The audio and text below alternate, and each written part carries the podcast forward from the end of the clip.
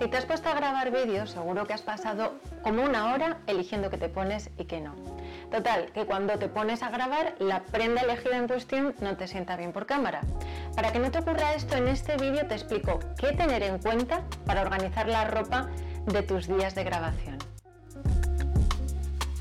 Pero antes de empezar, me presento, soy Amalia de Gonzalo, fotógrafa y asesora de imagen. Y mi misión es ayudarte a crear vídeos para tu marca personal y a definir un estilo único con tu imagen. Si crees que este vídeo puede ayudar a alguien que conoces, compártelo y hazme súper feliz si te suscribes al canal. Organizar la ropa para una grabación tiene tres partes. Decisión de concepto de marca, preparación de looks o prueba de vestuario y día de grabación.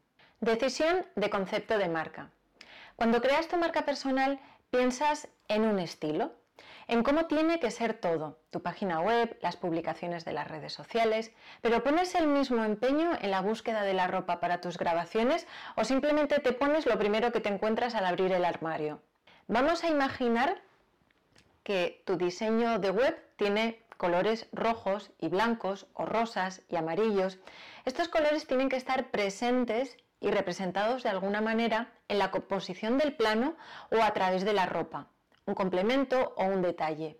En mi caso, por ejemplo, cuando voy a hacer sesiones de fotos o vídeos, desde hace muchos, muchos, muchos años tomé la decisión de tener un uniforme, así que si ves vídeos de making of donde estoy trabajando, siempre me verás con leggings negros, camisa, camiseta o jersey negro, dependiendo de la época del año y una americana negra. A no ser que quiera cambiar mi concepto de marca, siempre iré así. Con mis alumnas de posado fotográfico, por ejemplo, una de las normas que había y que tenía, eh, sobre todo en las clases presenciales, obviamente, era siempre acudir todo el mundo con un uniforme. Igualmente, leggings negros, una camiseta especial con el logo del estudio, unas zapatillas negras y una americana. ¿Cómo influye psicológicamente tener un concepto de marca reforzado a través de la ropa que lo transmites a tus espectadores o a tus alumnas o clientes? Es homogeneidad, estructura y esto te va a dar confianza y les va a dar confianza. Y ahora vamos a ver cómo podemos poner todo esto en práctica. Preparación de los looks, prueba de vestuario.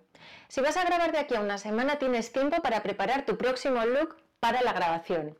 Piensa en la idea que quieres transmitir, mira en internet como lo hacen otras personas, busca una prenda icónica en varios colores dentro de la gama de color de tu marca, con la que aparecerás siempre en tus vídeos, por las que serás reconocida. ¿No encuentras nada en tu armario? Mira en internet en tu tienda favorita. Elige algo dentro de la gama de color de tu marca y de tu estilo para poder lucirlo el día de la grabación, incluso para poder reutilizarlo como parte de tu look. Día de la grabación. Ha llegado el día de la grabación, tienes todo preparado, has hecho los deberes y esto está genial porque vas a tener mucho más empaque en todo aquello que hagas. Puede que al principio no te des cuenta del tremendo impacto que esto tiene en ti, pero verás como poco a poco tu imagen de marca a través del estilismo se asienta y se hace reconocible contigo. Para seguir con esta conversación solo tienes que ir a amaliadegonzalo.com y en la página del podcast dejarme un comentario. Me encuentras en Instagram como Amalia de Gonzalo. Gracias por llegar hasta aquí conmigo y hasta que nos escuchemos en el próximo capítulo, recuerda que cuando tú cambias, todo cambia.